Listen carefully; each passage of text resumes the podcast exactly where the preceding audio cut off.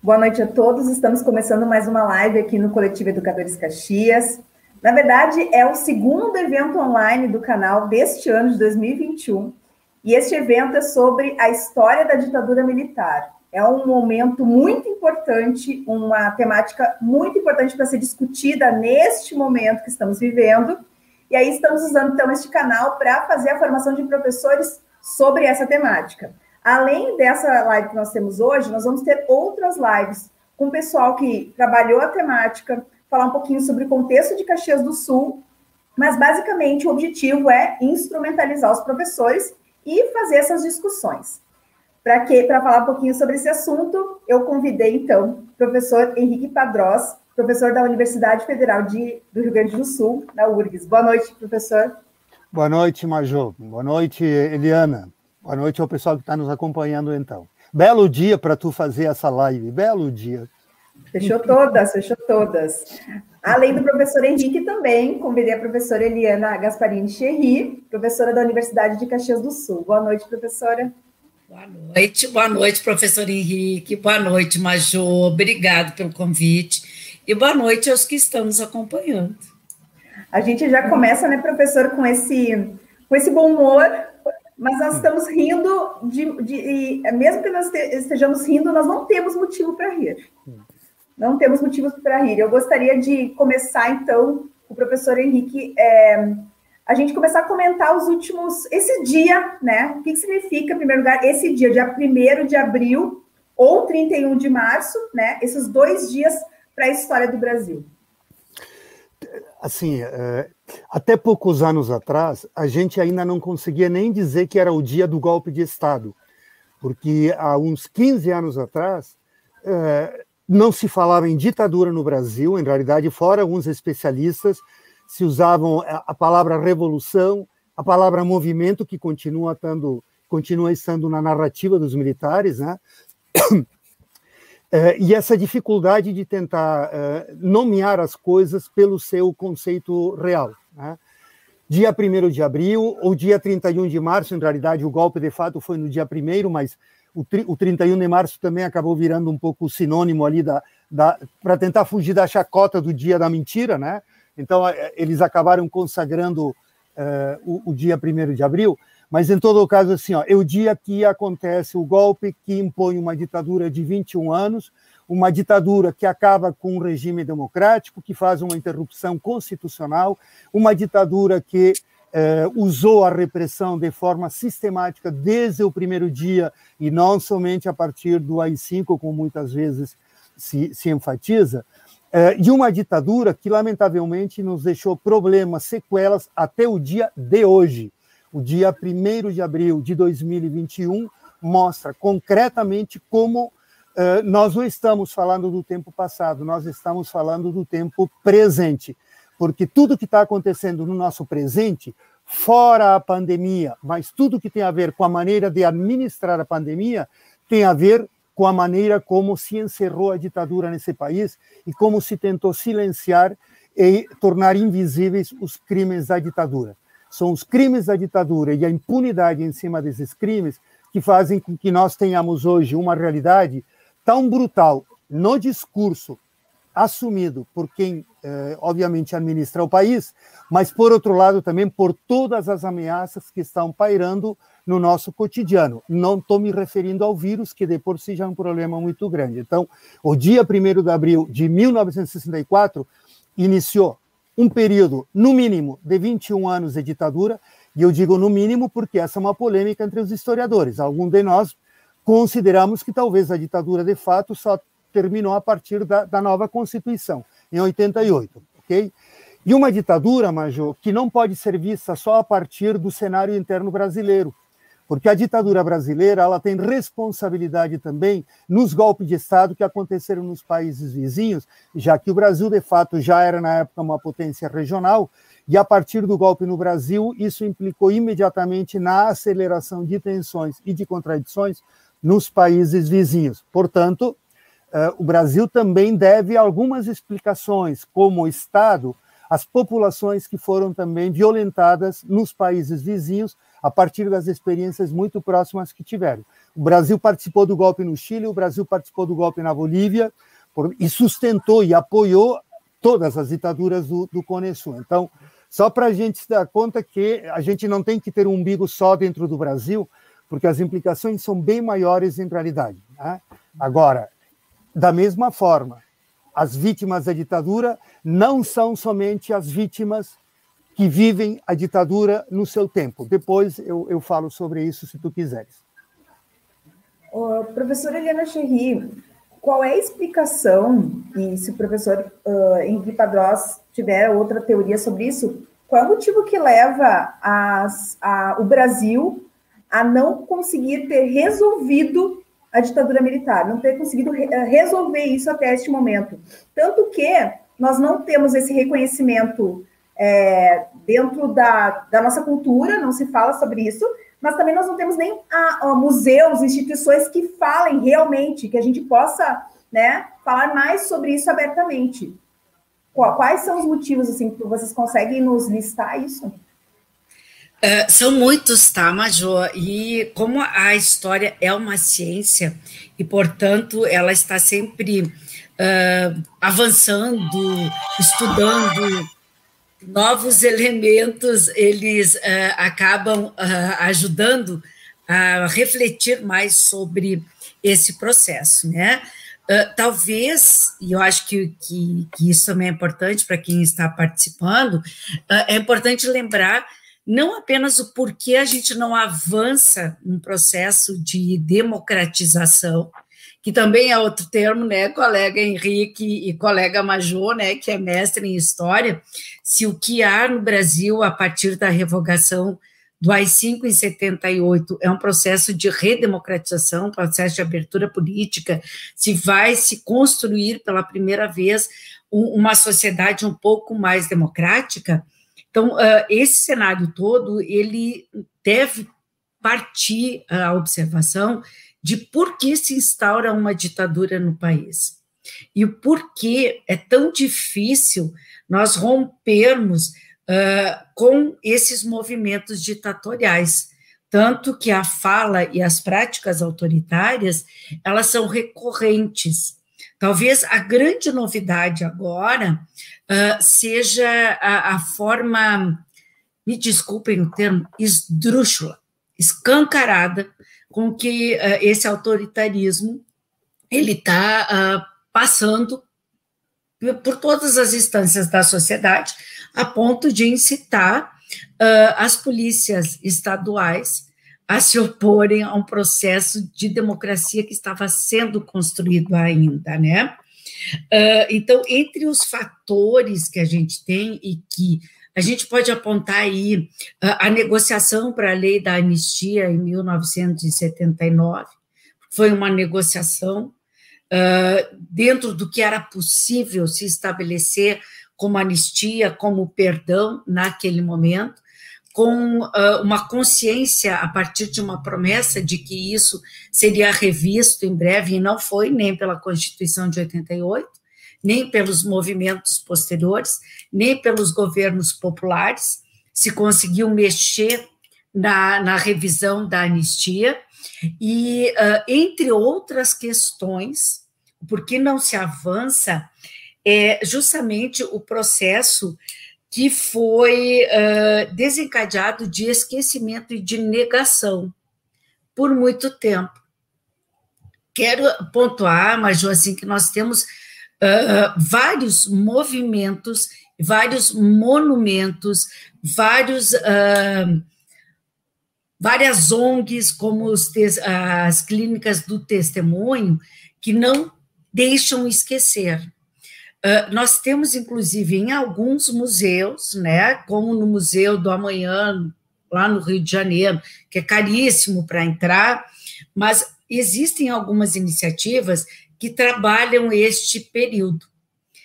Só que não são acessíveis a toda a população e talvez a maior parte da população não queira saber ou uh, prefira realmente entrar num processo de negação, de esquecimento, já que a negação, né, o negacionismo está tão corrente na nossa sociedade.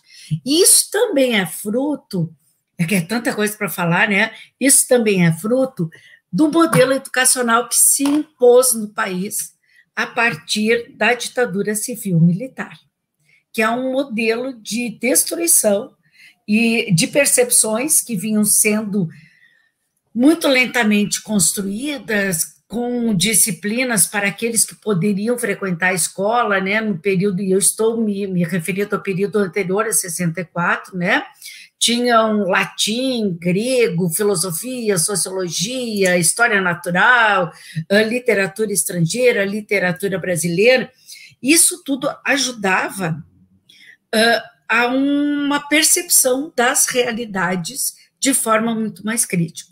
Aí a ditadura impõe porque é uma ditadura, né? não é uma revolução, é uma ditadura, impõe um modelo que vai acabar com todas essas estruturas mais reflexivas.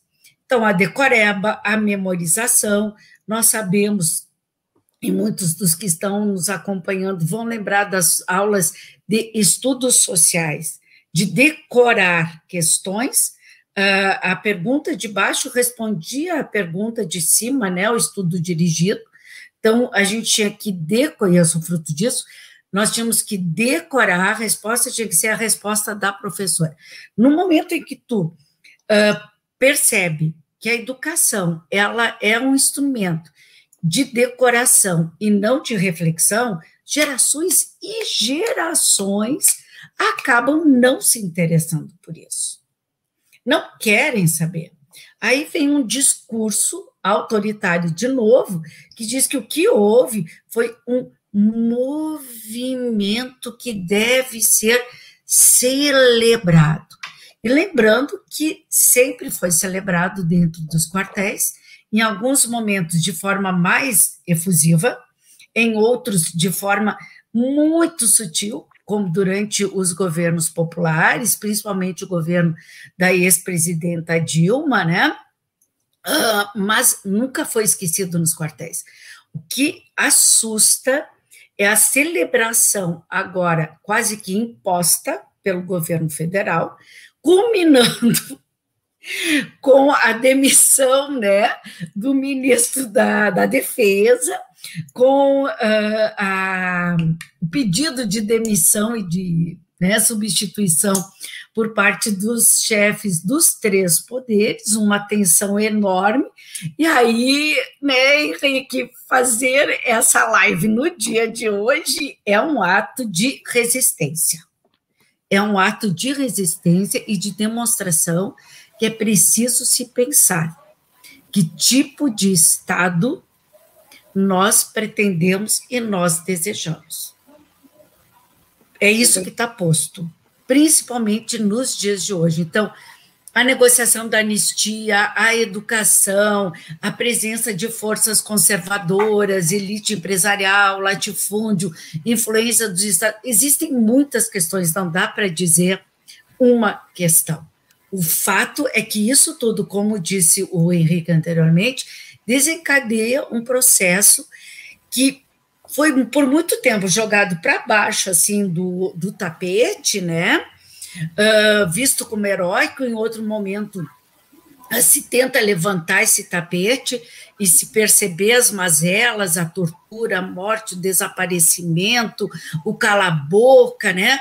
Uh, que existiu no país, e sempre por trás um discurso da ameaça vermelha, da ameaça comunista, né? Uh, pronto. Henrique, continua, mas eu continuo, eu, eu, senão eu, eu me emociono.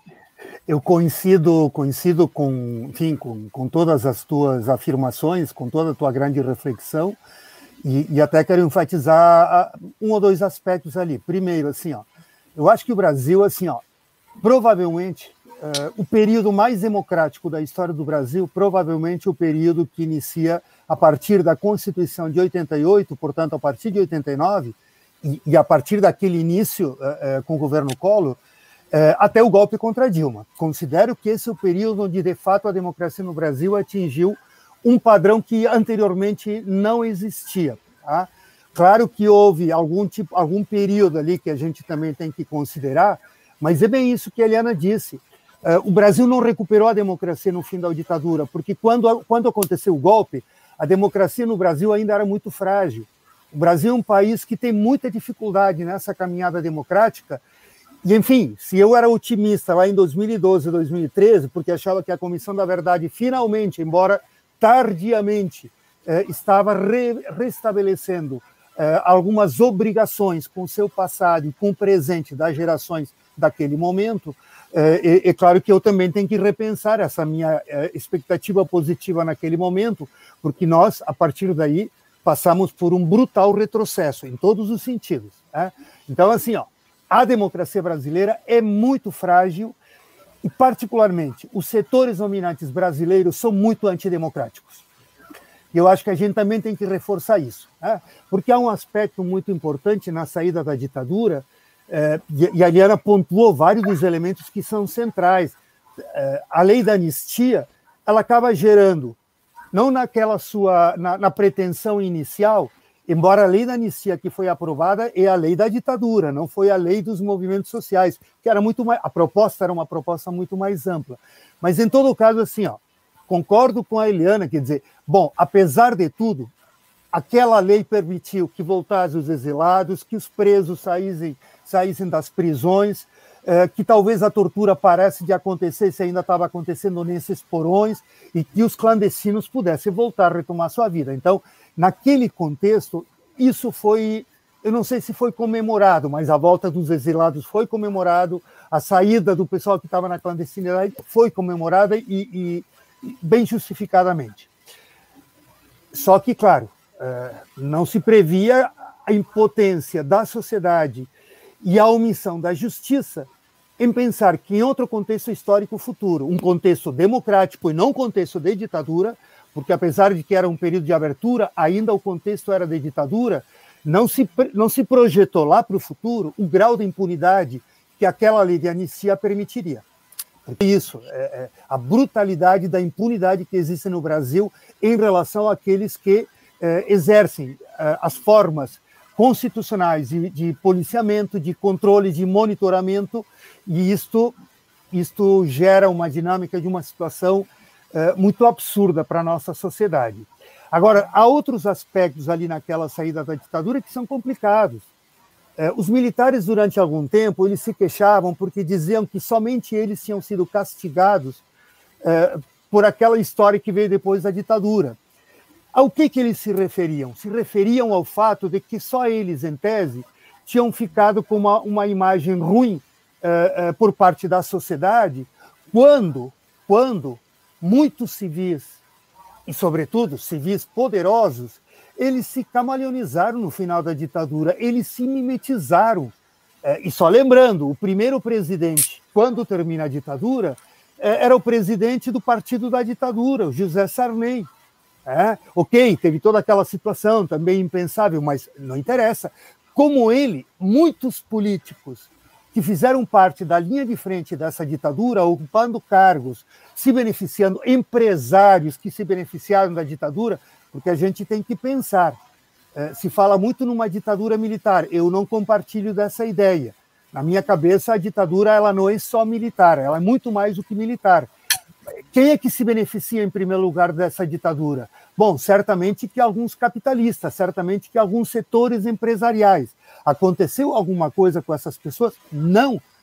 Os meios de comunicação que hoje parece, segundo Bolsonaro, são comunistas, a gente tem que lembrar, durante a ditadura, não somente não eram comunistas, como deram sustentação, vários deles até o último dia. Aliás, e foram fundamentais para derrubar a Dilma também viraram comunistas agora contra o Bolsonaro, porque o Bolsonaro, ninguém informou ao Bolsonaro que, de fato, a Guerra Fria já terminou há muitas décadas.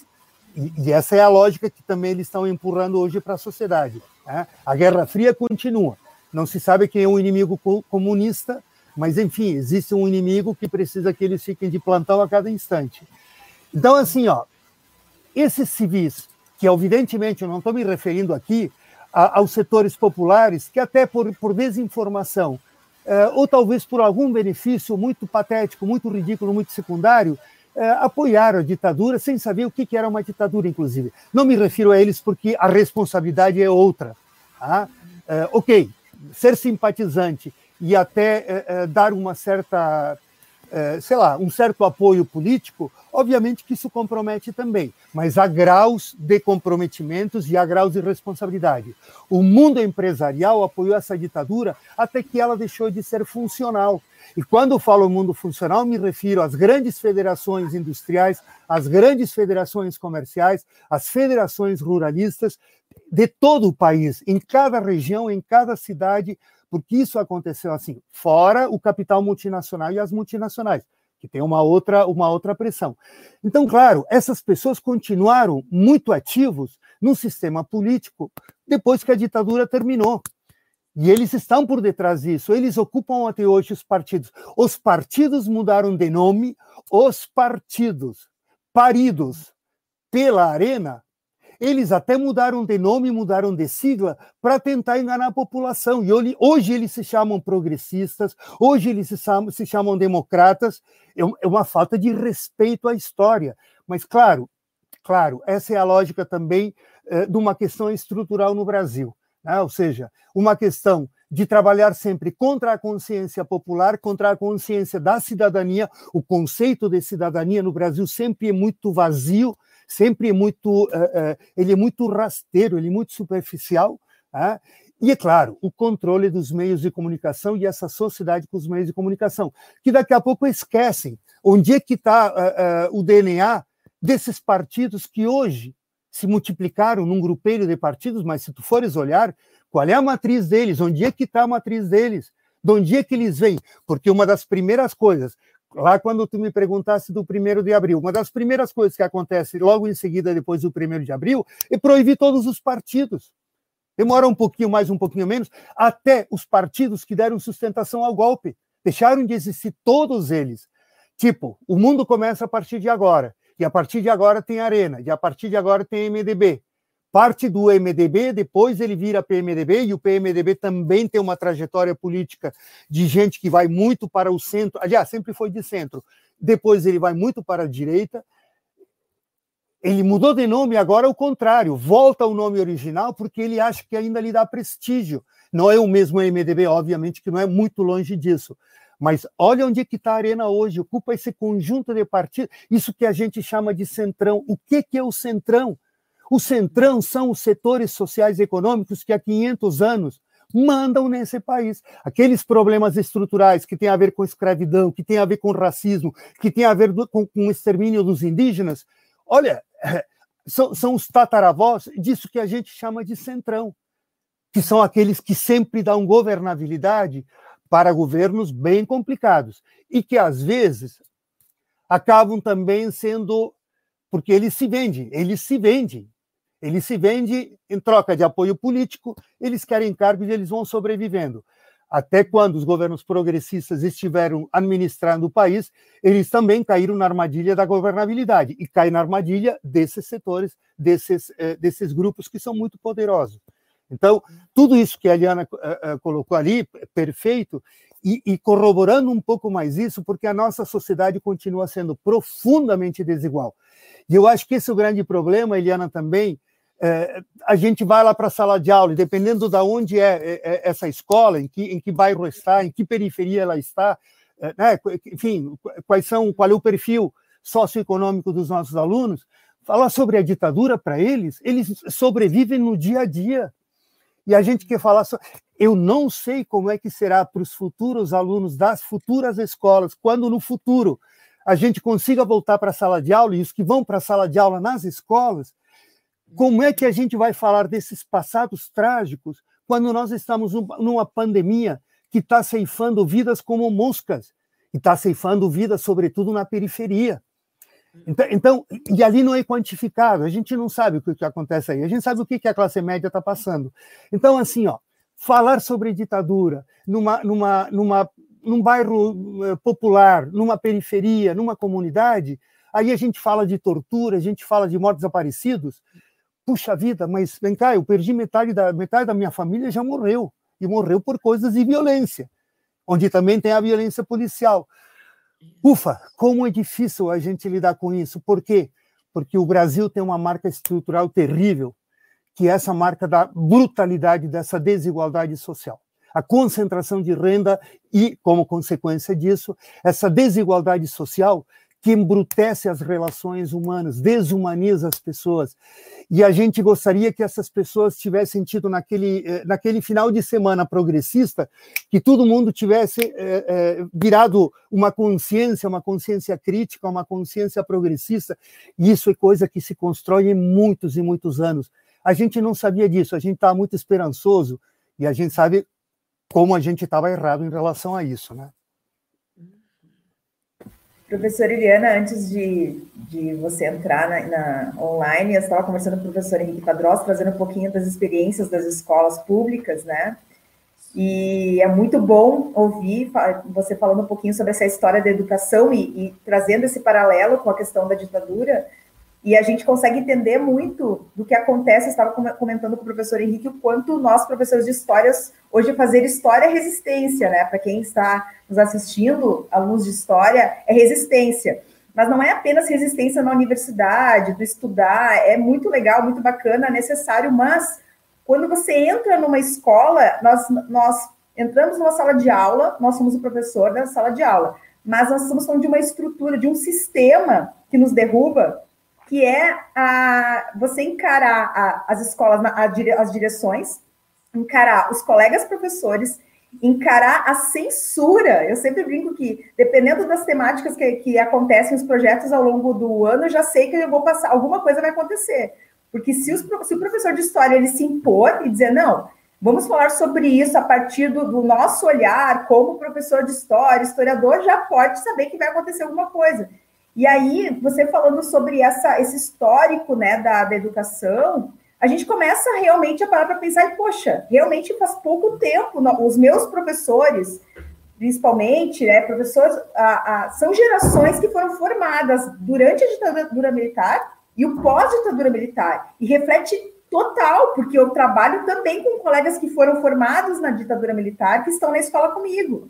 Então, são várias gerações de professores que estão tentando trabalhar de alguma forma, mas que existe uma, uma força é, realmente que, que, que, acaba nos silenciando. A gente passa por silenciamento, os silenciamentos dentro da escola.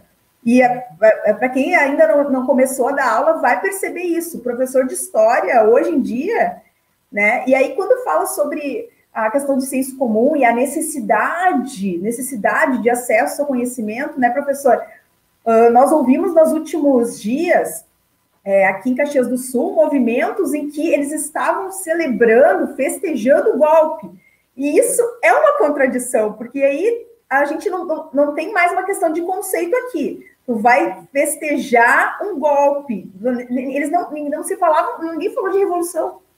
Não se falou de revolução, se falou de golpe, falou de festejar o golpe. Então, meu Deus, né?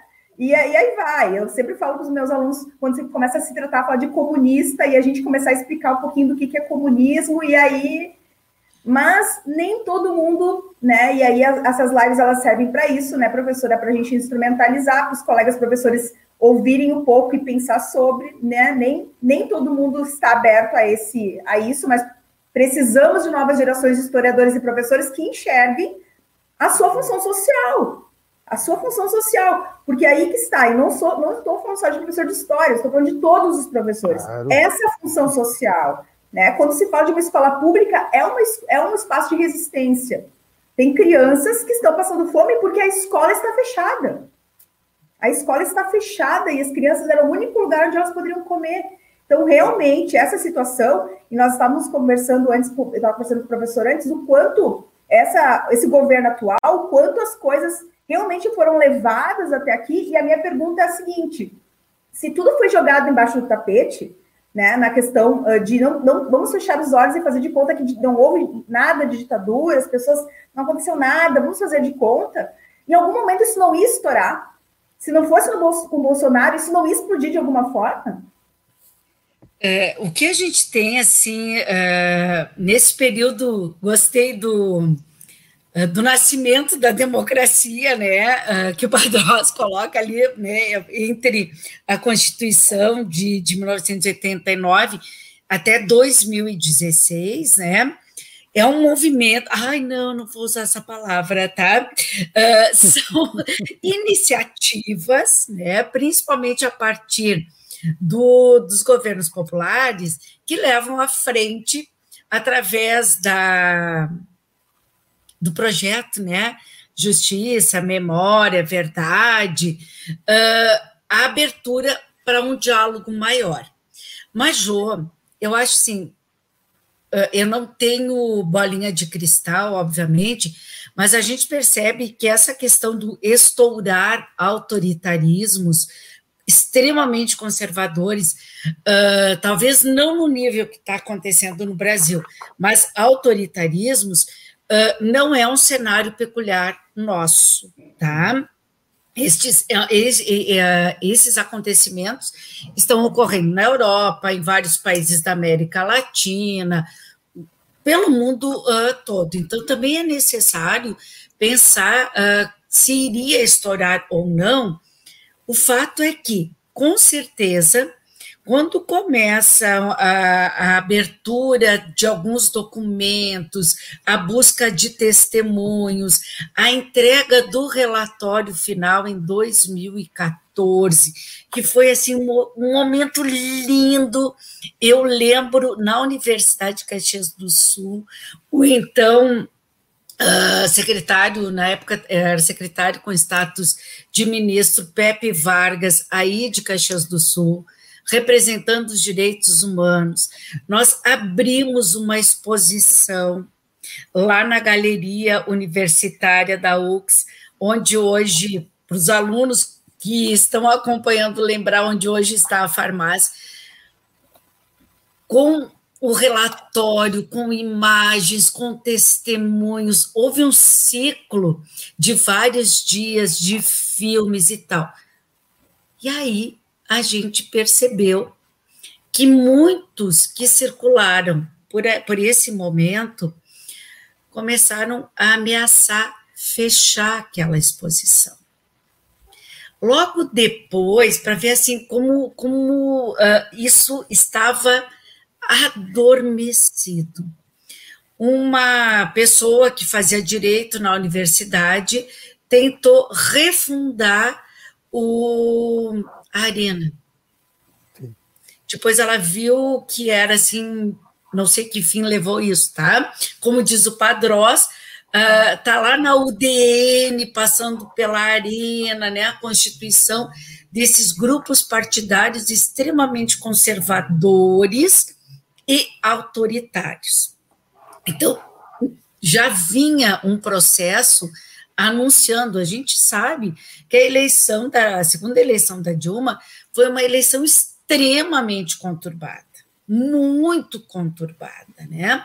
Não há tempo para a gente uh, refletir sobre isso, mas a eleição da Dilma uh, já mostra que há um, uma, ah, não vou dizer revolta, é difícil escolher as palavras nesse momento, mas, enfim, uma sede muito grande desses grupos empresariais, latifundiários, da bancada BBB, né, que está, como o Henrique mencionou antes, há 500 anos governando este país, de retomar o, a, a dianteira do governo. Então, se a gente tem em Caxias do Sul uma pessoa que quer refundar a arena, coloca isso no cenário maior nacional, uh, e não é Caxias do Sul, por ser da Serra Gaúcha, conservador, porque o conservadorismo está em todo o país. Uhum. Assim como uh, o, o, a resistência, a oposição a esse conservadorismo também está em todo o país inclusive Caxias do Sul, que teve o primeiro padre eleito pelo Partido dos Trabalhadores, que foi o, o Roque, né? Brasiltinho, que infelizmente já, já nos deixou. Então, há sempre esta tensão. Em algum momento, isso vai ficar mais explícito. A mim, historiadora, cidadã, que prezo pela cidadania, muito embora a cidadania neste país ela tenha sido marcada ou pela concessão ou pela tutela do Estado. A construção de uma cidadania ela vinha ocorrendo nas últimas décadas E agora a gente já não sabe. E quando a gente fala em cidadania, a gente fala disso que o Padrós falou e que tu falou, Major, que é ter o direito ao acesso a uma alimentação, à segurança, ao trabalho, os direitos civis, os direitos sociais, os direitos políticos, não garantidos apenas no papel, mas efetivados. Aquilo que o, Saramago, e eu gosto muito de, de, de mencionar sempre uh, do texto que ele enviou para o Fórum de Porto Alegre de 2002, ele diz assim: nós precisamos de uma justiça companheira.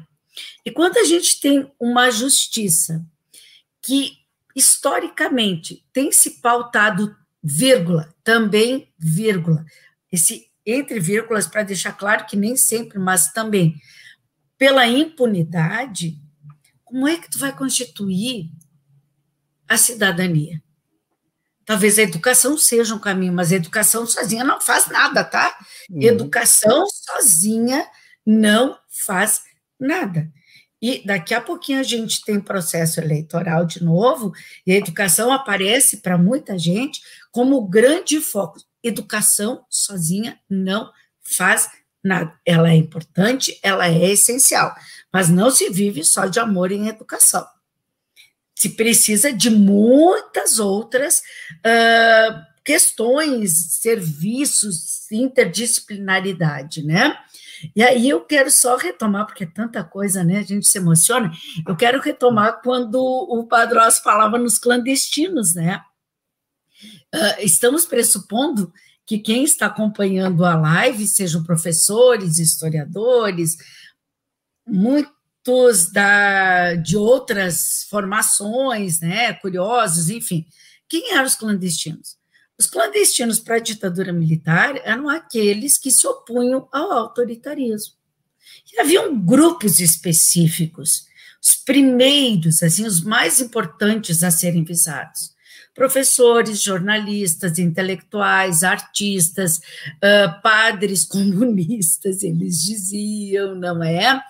Alguns profissionais liberais, então, se nós pegarmos assim, professores, estudantes, intelectuais, jornalistas, artistas, padres, são setores da sociedade que realmente pensam.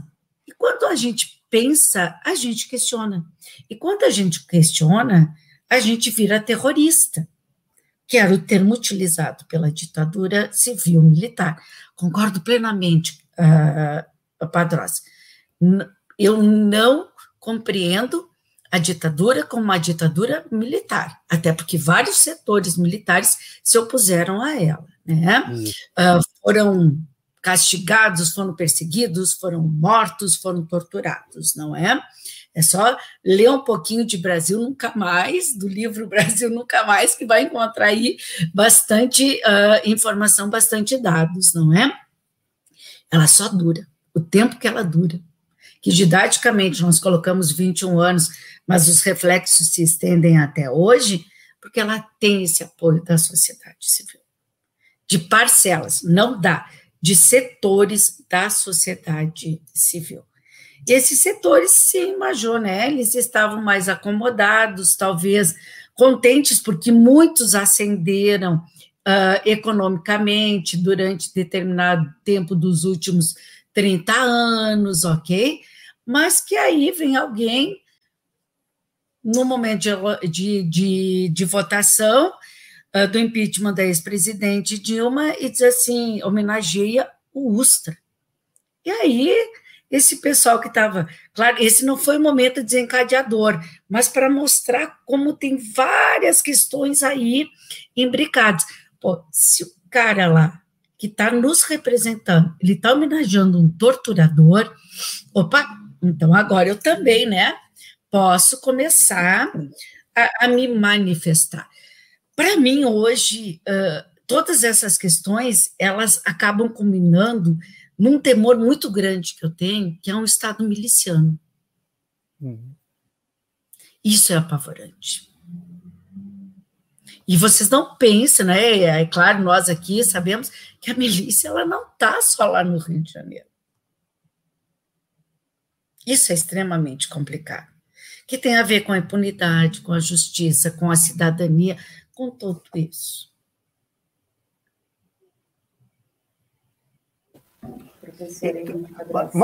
Mas, mas eu, pois é, eu posso fazer um complemento ali? eu, não, eu, eu, não, eu, não, quero te atrapalhar também não, com a tua dinâmica. Eu falo muito, tu me corta, fica à vontade, senão. É, não tem problema. Tem uma coisa agora que, enfim, muitas coisas, mas quero pensar uma coisa agora do finalzinho da fala da, da Eliana, que para mim é, é, muito importante, é, que tem a ver com o seguinte: nós passamos décadas sem saber quase nada sobre o tempo da ditadura. Sim, tínhamos a informação daqueles que a tinham vivenciado, aqueles que falavam, que também não eram muitos, porque o medo permaneceu e persistiu, e quando as pessoas de repente começaram a falar num cenário tipo Comissão da Verdade, e com a Comissão da Verdade que começam a aparecer milhares de depoentes que nunca tinham falado anteriormente. Por quê? Porque não havia um espaço de escuta para eles e eles ficavam com seus traumas guardados. Né? Então, é, então, o medo, o medo que é um objetivo das ditaduras, o medo, a pedagogia do medo para produzir a cultura do medo. E a cultura do medo, ela anestesia e ela torna as pessoas é, com comportamento contra a solidariedade, um comportamento muito desumano, porque é me cuido por mim e esqueço o resto.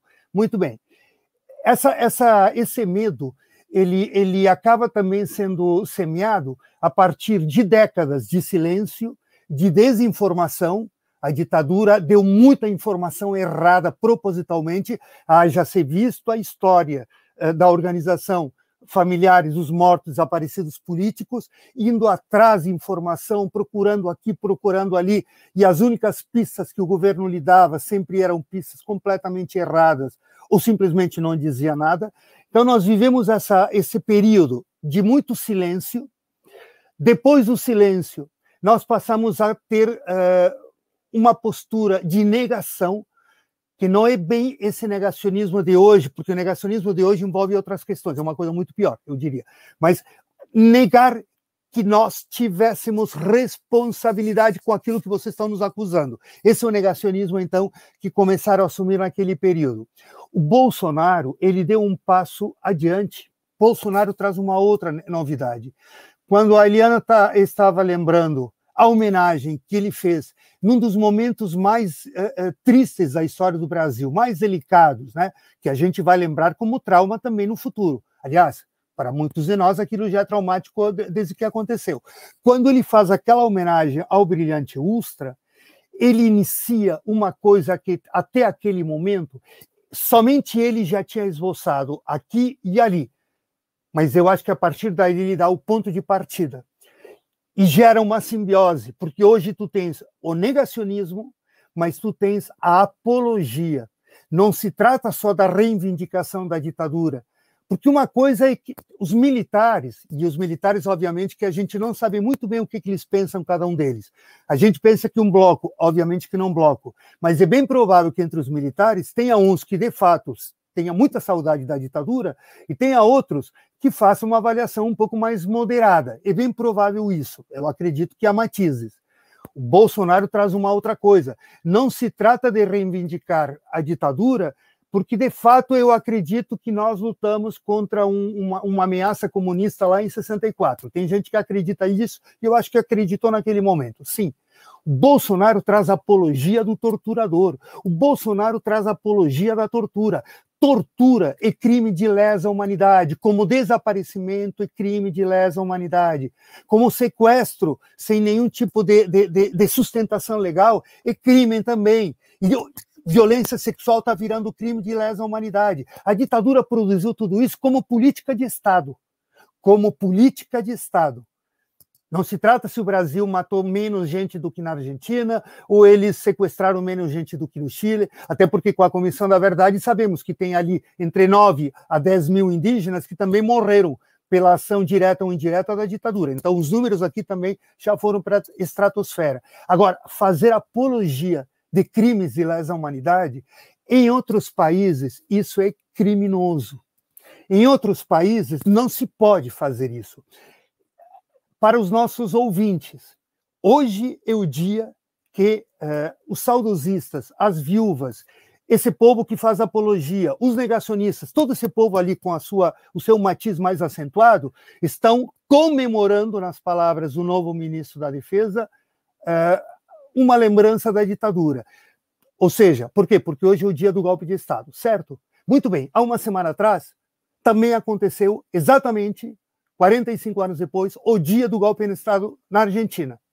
Como é que é comemorado o dia do golpe de Estado na Argentina? Como o dia da resistência, como o dia dos direitos humanos. Esse é o dia que as madres, as abuelas, as 500 organizações de direitos humanos e todo mundo que está envolvido com isso, eles vão todos juntos para a praça. Claro, não fizeram esse ano, não puderam fazer o ano passado. Mas o dia 24 de março na Argentina para os meus alunos há 10 dias atrás, eu disse, pessoal, vai acontecer isso daqui a 10 dias. Por favor, um exercício de comparação. Vão lá na imprensa de um país, vão lá na imprensa do outro país. Eu nem imaginava tudo que ia acontecer no Brasil, tá? Quero deixar bem claro. Olha esse contraste. Na Argentina, esses caras, o Bolsonaro na Argentina, lá quando ele começou a falar aquelas coisas asquerosas sobre algumas mulheres, sobre suas colegas lá deputados, quando ele começou a fazer aquela afronta brutal contra os familiares dos mortos desaparecidos, ele já teria ido preso naquele momento. Sabe o que, que me faz pensar isso, Maju? Eu sou historiador e eu trabalhei muitos anos na escola. Eu trabalhei. Aliás, eu comecei a trabalhar ainda no tempo da ditadura, ali nos últimos meses. E eu dei aula de moral e cívica também.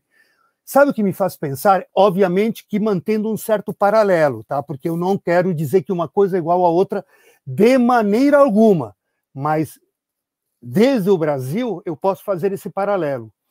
Há muito, tem muito filme, tem muita pergunta que está nos livros, que está nos documentários, de gente que nasceu na Alemanha, que 10, 15, 20 anos depois do fim da Segunda Guerra Mundial, começaram a perguntar o que, que aconteceu nesse país. E uma das perguntas era: o que que meus pais e o que que os meus avós, o que que essas gerações fizeram naquele momento? De que lado eles estavam?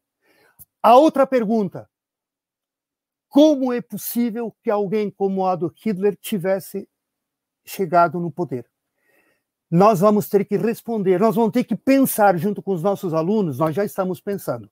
Mas, enfim, lá na escola, lá em outra dimensão, ainda com aqueles que não foram uh, gerados, ainda não nasceram, mas daqui a 10, 15 anos vão estar na escola. Nós vamos ter que pensar como é que esse cidadão, que eu não quero adjetivar porque ele vai me processar, tá?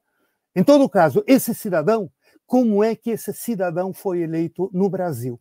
Mesmo considerando que a sociedade brasileira é uma sociedade que, em termos de tradição democrática, ainda não. Enfim, ela ainda é muito. É, muito criança ainda, né? A ditadura durou 21 anos e foi uma ditadura muito eficiente, a gente não pode negar isso. Foi tão eficiente que também isso ajuda a pensar essa realidade. Mas como um cidadão como esse foi eleito? Porque, assim, ó, é, eu não tenho mais como esquecer a ditadura com esse governo. 300 e mais de 320 mil pessoas eh, já morreram pela pandemia. Se nós tivéssemos tido um administrador, não interessa a sua ideologia, mas alguém preocupado, alguém que fizesse o trabalho que ele teria que fazer, nós teríamos dezenas de milhares de mortos. Eu não tenho a mínima dúvida disso. Mas quantas dezenas de milhares de mortos morreram pela irresponsabilidade, pelo mau exemplo, pela conduta. Eu vou chamar de responsável, mas no meu interior eu já penso outras coisas, tá? E assim, ó, ele não quer ser chamado de genocida. Eu não vou chamar, mas eu quero que ele saiba. Os historiadores, os cientistas sociais, os antropólogos, o pessoal dos direitos humanos, o pessoal de outras áreas que eu nem imagino, já podem começar a ir lá nos dicionários e procurar qual é o conceito de genocídio. E vamos estudar cientificamente isso, para daqui a pouco a gente saber qual é o conceito que a gente vai usar na hora de categorizar o seu governo. Então, assim, ó, como essa sociedade pariu alguém como Bolsonaro? Porque uma coisa é pensar a direita do Brasil, que é uma direita com as suas características, já é uma coisa complicada. Sempre será um retrocesso. Agora, chegar ao Bolsonaro, que degenera, é uma degeneração da direita, é uma degeneração da, dos setores dominantes, é uma degeneração. E, de fato, aquilo que a Liana disse, uh, esse processo de fascistização com as milícias, assim, ó, isso está aqui na minha casa. Eu não tinha enfrentado isso em sala de aula, como muitos dos meus alunos que são professores já vinham enfrentando desde 2016, 17, 18, uh, sendo ameaçado em sala de aula por alunos, até por crianças. Eu não sei se porque era uma questão diretamente vinculada a alguma religião fundamentalista, ou se eram grupos já vinculados, esses grupos extremistas que começavam a entrar na periferia, não é na classe média. A classe média tem mais sentido. Bueno, na pandemia, essa violência desses grupos milicianos, paramilicianos, ou qualquer coisa parecida que eu possa levar lá para a década de 30 na Itália e na Alemanha nazista e pré-nazista, isso aconteceu na minha casa. Eu moro num bairro de classe média a duas quadras do Ponto Socorro, em Porto Alegre. Isso aconteceu na minha casa, de uma pessoa ser linchada. Literalmente, não foi linchado, não foi assassinado por um grupo de, de gente que acha que é o dono do mundo agora e que se sente diante da impunidade garantida pelo poder executivo e aqui está um crime terrível, porque ele está dizendo para as pessoas: vocês podem fazer o que eu digo, que vocês não serão punidos por isso. Não tem lei. Não tem lei para essas pessoas. Não há o que proteja a sociedade que não coincide com essas pessoas. E a sociedade dessas pessoas, que fazem apologia da ditadura, e essa é a grande novidade, simplesmente eles pensam no Brasil, que é o Brasil deles. O resto dos brasileiros não fazem parte dessa grande comunidade. E completando, continuando a, a, as ideias né, postas pelo, pelo Padrós, eh, essa questão do medo também nos acompanha desde sempre, né? Quando uh, a gente trata de história, de literatura, de matemática, de medicina, a gente trata de vida. E como a vida tem sido confrontada pela pandemia, que é um vírus, ok? Mas ela tem sido confrontada por alguns governantes que tem eu concordo contigo, né? Uh, o exemplo que, que deveria vir por parte do Estado é um exemplo antiético, é um exemplo anti-vida, patrocinado, não sei por quem, mas extremamente uh, individualista. Essas pessoas são extremamente individualistas. E isso remete também, também de novo entre vírgulas, né, às questões econômicas do tempo presente que nós estamos uh, vivenciando, né, ou da história imediata, né, hum. uh, que pauta por uma necessidade compulsiva de consumir, de ter, e passando por cima das pessoas, não é? Então, esse ultra neoliberalismo que a gente está vivendo está tão presente na economia a ponto de a comissão econômica, a equipe econômica do governo dizer que não vai ter mais como ajudar, que não pode, que mesmo cortando 36 bilhões, que eu não consigo imaginar que volume é isso em cédulas, não é?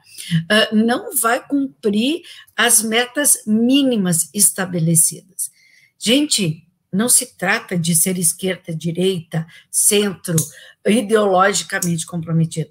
Se trata de perceber o quanto isso diz respeito alimentação, a saúde, o ir, o vir, a segurança, o trabalho, aqueles direitos que foram reconstituídos em 1988. E cuidado, hein? Quando dizem que tem que rever a Constituição de 1988. Uhum. Ela já foi, assim, bastante emendada, mas uhum. tem gente aí querendo uh, piorar ainda mais isso tudo. Então, Major Henrique, assim, ó, é um descomemorar. Não tem como celebrar ditadura, autoritarismo, violência contra a vida.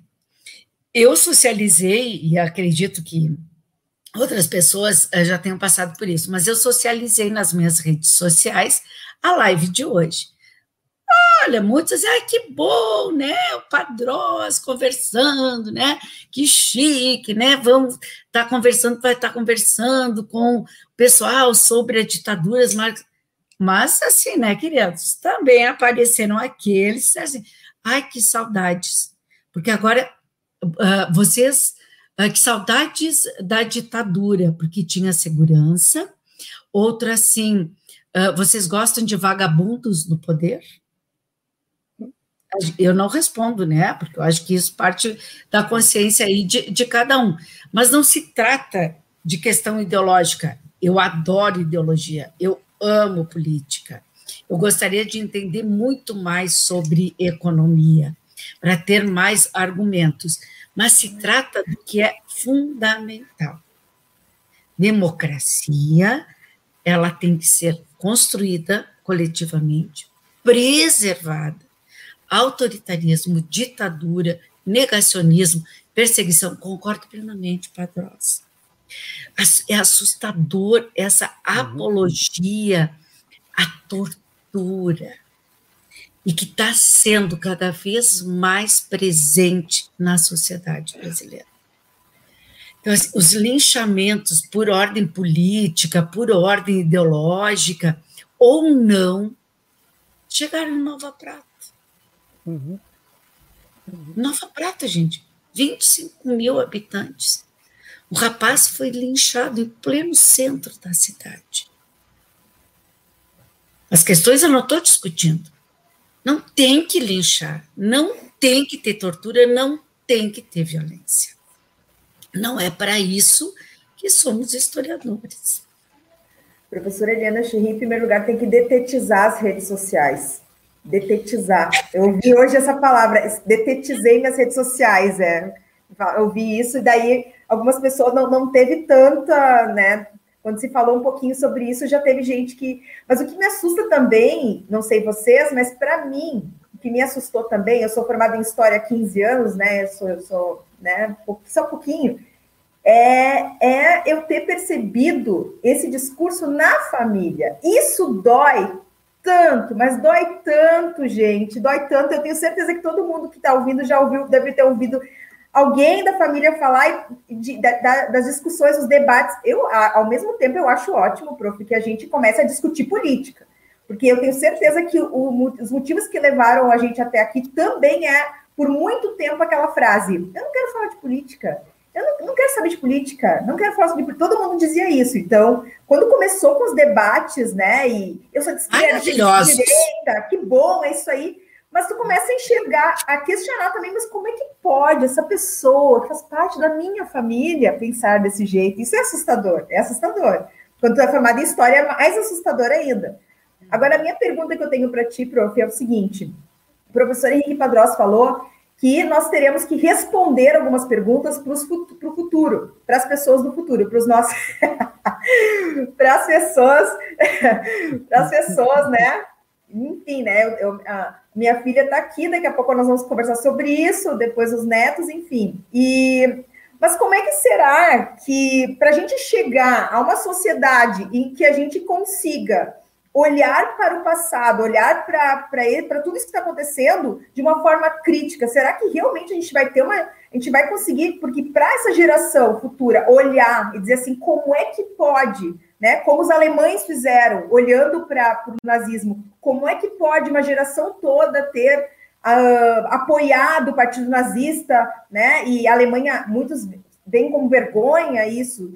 Será como é que a gente consegue chegar a esse ponto? Como é que a gente chega a esse ponto? O que, que pode, deve acontecer para que uma geração pare, olhe para o passado e diga como vocês conseguiram uh, apoiar tudo isso, ou como vocês não fizeram nada, como é que vocês não foram para a rua? Como pode você né, não ter tido um movimento maior para derrubar ou para, enfim, pelo menos para esse pra movimento contra, porque o movimento de apoio ao golpe foi para a rua. Eu entendo que é a pandemia, mas a sensação é meio de, tá, mas ninguém vai falar nada, ninguém vai fazer nada. Tem uma sensação também, né? É, eu acho que tem, tem várias coisas de novo, né? Uh, eu fui me abaixando aqui porque realmente, né, eu estou muito feliz, porque em breve devo me aposentar e eu não vou ter que responder isso em sala de aula.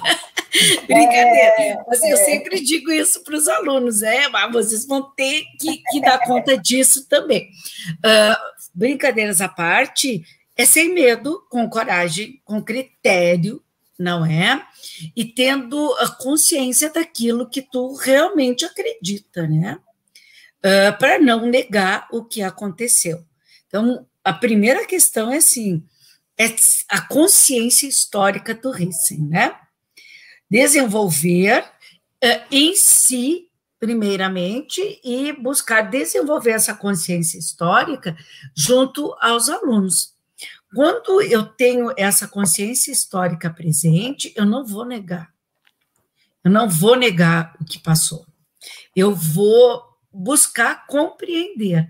Eu sempre lembro do, uh, de uma conferência com Antônio Nova, em que o Steiner perguntou, uh, contou para ele assim: Steiner foi uh, era criança no campo de concentração e ele uh, suscitou a seguinte, o seguinte, seguinte questionamento: aonde estavam uh, a sociedade, as famílias, as ciências humanas que permitiram o que permitiram na Europa? Com um intervalo tão pequeno de tempo né, entre a Primeira Guerra e a Segunda Guerra. Esse é um questionamento, tu foi minha aluna no mestrado, esse é um questionamento que eu tenho me feito assim, aonde nós estávamos que não percebemos isso. Porque nós, embora opositores, nós acabamos pertencendo a esse, e somos pertencentes a esse cenário. Esse, isso me tira verdadeiramente o sono. Quanto às mobilizações, Uh, a pandemia, com certeza, ela será usada por alguns ditos historiadores, conservadores, positivistas do século 21, 22, de que as pessoas não foram para a rua protestar por causa da pandemia. Só que hoje, claro, isso é verdade, por favor, isso é verdade.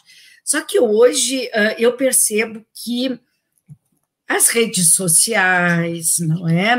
Uh, elas têm permitido muitas mobilizações dentro da própria Ampul, que é a nossa associação, né, manifestações, uh, coleta de assinaturas, então tem se protestado.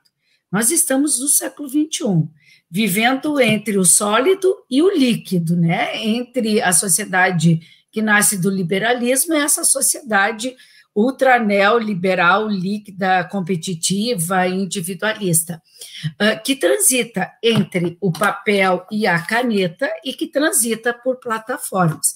Então, eu tenho percebido que existem algumas, alguns movimentos, algumas iniciativas, vou tirar essa palavra do meu vocabulário, algumas iniciativas uh, de contestação, de resistência, bastante grande, né? Eu participo de, de alguns movimentos e manifestos, cartas. O problema é que isso não tem chegado, né? Até por várias razões, até mesmo porque as pessoas estão com fome, as pessoas estão morrendo, as pessoas estão desempregadas.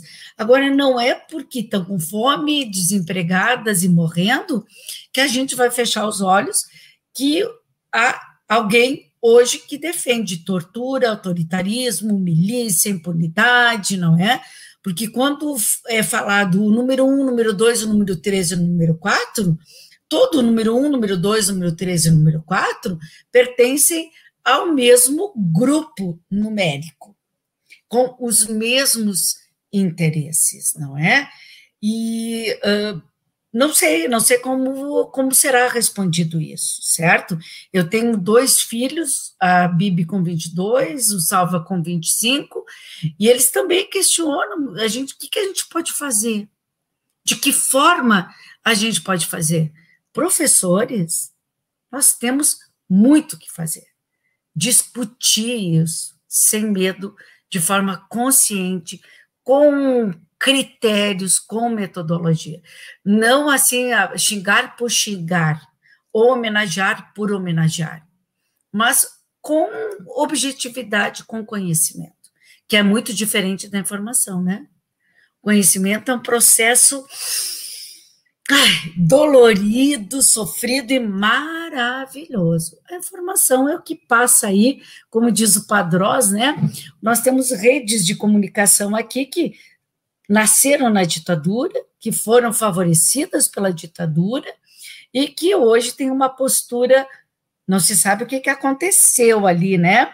Para isso, né? Talvez alguma coisa muito parecida com o que aconteceu lá em uh, ah, 1992, o impeachment, né?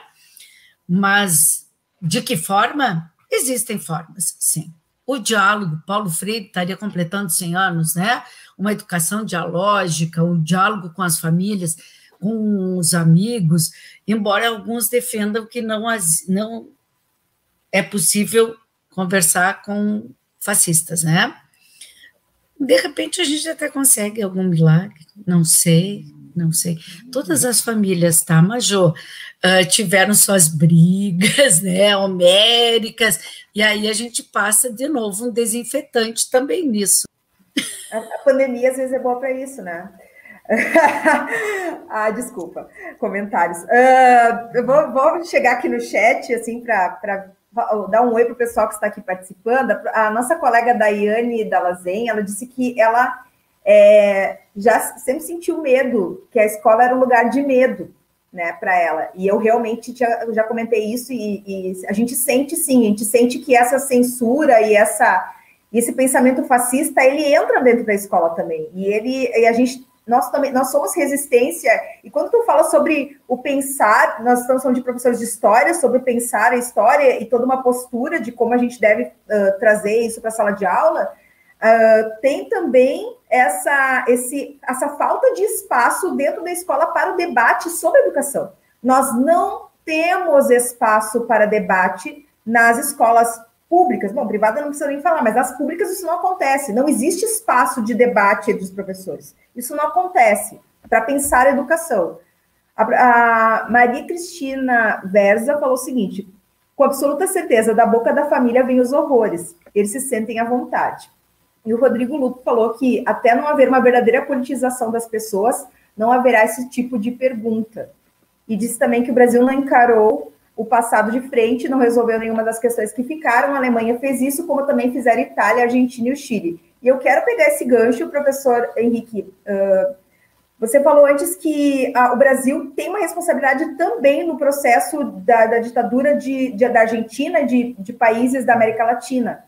Uh, e também a gente consegue perceber, é, o contexto é mais ou menos na mesma época, mas as coisas aconteceram de forma diferente, tanto que quando se fala de ditadura na Argentina, como deu o exemplo, a coisa, a coisa é encarada de forma diferente. Tu pode explicar para a gente por quê, qual é essa, a, o que, que aconteceu de diferente que faz com que as pessoas elas encarem de frente nos países vizinhos, e aqui fica, nós ainda vamos demorar muito para conseguir realmente olhar de frente para essas questões?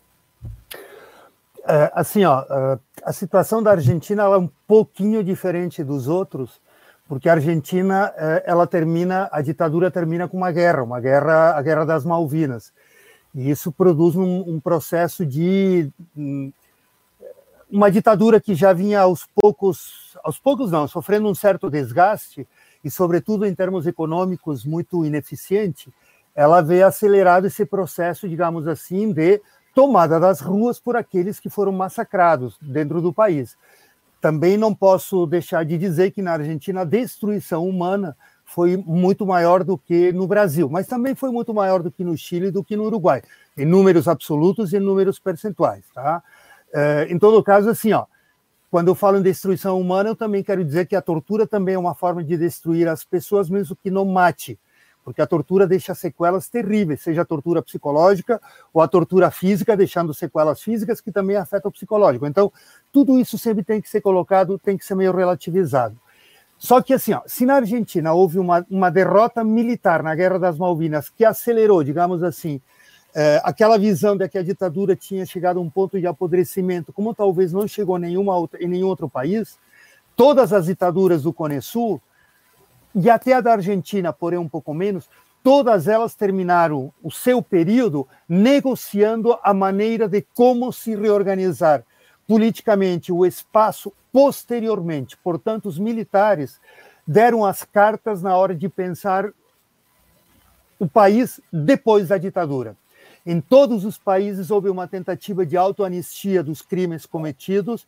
Em todos os países ficou compromisso com os políticos que, de alguma maneira, eh, mais ou menos pressionados, aceitaram essas regras que os militares eram no finalzinho, e essas ditaduras, assim, ó, a brasileira, a argentina e a uruguaia terminam praticamente no mesmo período, 83 a Argentina, eh, a brasileira e a uruguaia no mesmo momento, 85, e a chilena e a paraguaia, 89, tá? São as, elas demoram um pouco mais.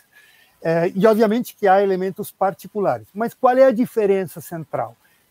Essas ditaduras, assim que tudo termina, se impõe aquilo que até hoje existe no Brasil, que é o chamado pacto de honra ou pacto de sangue, que é essa postura corporativa dos militares de não fazer autocrítica do que fizeram, tá?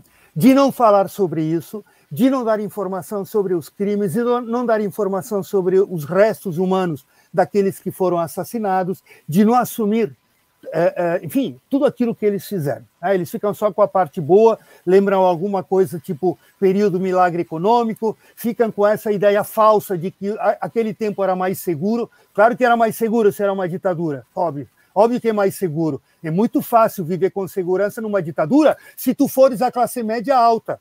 Mas se tu fores uma pessoa de origem popular, tu não vai sobreviver 10, 15 anos, como acontece com muita gente no Brasil, antes até do governo Bolsonaro. O massacre contra os jovens das periferias pobres nesse país, e sobretudo se forem negros, isso é coisa que a gente já vem ouvindo há muito tempo. Né? Então, assim, ó, sim, era mais seguro, dependendo da tua condição social, senão a coisa também não estava muito fácil, não. Tá? E não tem o que, que vai te proteger, porque naquele momento não tem imprensa que possa denunciar, não tem juiz ou advogado que vai pegar a tua causa, enfim, é, as pessoas meio que se esquecem também de outras, de outras coisas. Isso não tem a ver com aqueles que ideologicamente coincidiam com a ditadura, porque também tem isso. Então, assim, Major, esses outros países se impôs também essa lei do silêncio, mas a sociedade, aos poucos, ela começa a, re a, reagir e aqui talvez é onde a gente tenha que reconhecer que talvez a ditadura brasileira tenha sido mais eficiente, porque ela foi criando climas de consenso. Começa por isso. Ninguém teve dúvida no Uruguai, na Argentina, no Chile que viviam numa ditadura, mas no Brasil, muita gente aceitou essa tese da revolução, aceitou essa tese do regime, que não se sabe o que é o regime militar. O que é o regime militar? Tu não está dizendo o que é esse regime militar, tem que caracterizar. O movimento, né? não é tu que está utilizando a palavra de forma errada, portanto, tu tem que continuar usando, tá, Eliana? então, assim, ó, só que ali aquela sociedade ela acabou reagindo mais cedo ou mais tarde. A chilena demorou muito. A uruguaia reagiu pouco. Ela tentou reagir, conseguiu impor dois plebiscitos em quase 15 anos de diferença para tentar eh, reverter uh, a lei de impunidade que rege no Uruguai até hoje e essa, esse pessoal foi derrotado, nós fomos derrotados no plebiscito. E aí tu tem que reconhecer que tem um elemento constitucional que a gente não conseguiu superar e, e o respeito à democracia te impõe isso. Então, vê bem, são situações diferentes. Mesmo assim, mesmo assim, agindo na brecha da possibilidade da justiça e da lei, o que, que aconteceu? No Chile, o Pinochet eh, morreu durante o processo, du durante o julgamento dele se eu não estou enganado, ele estava até já eh, ele estava em prisão domiciliária. Os militares argentinos, todas as cúpulas militares, eh, morreram na prisão. Acho que já não tem mais nenhum vivo. Os ditadores uruguaios, salvo um civil, o principal, eh, que foi o cara que deu o golpe, deu um autogolpe. Ele era presidente, um civil, e ele, ele deu o golpe. Tá? Esse civil morreu preso e o militar morreu preso.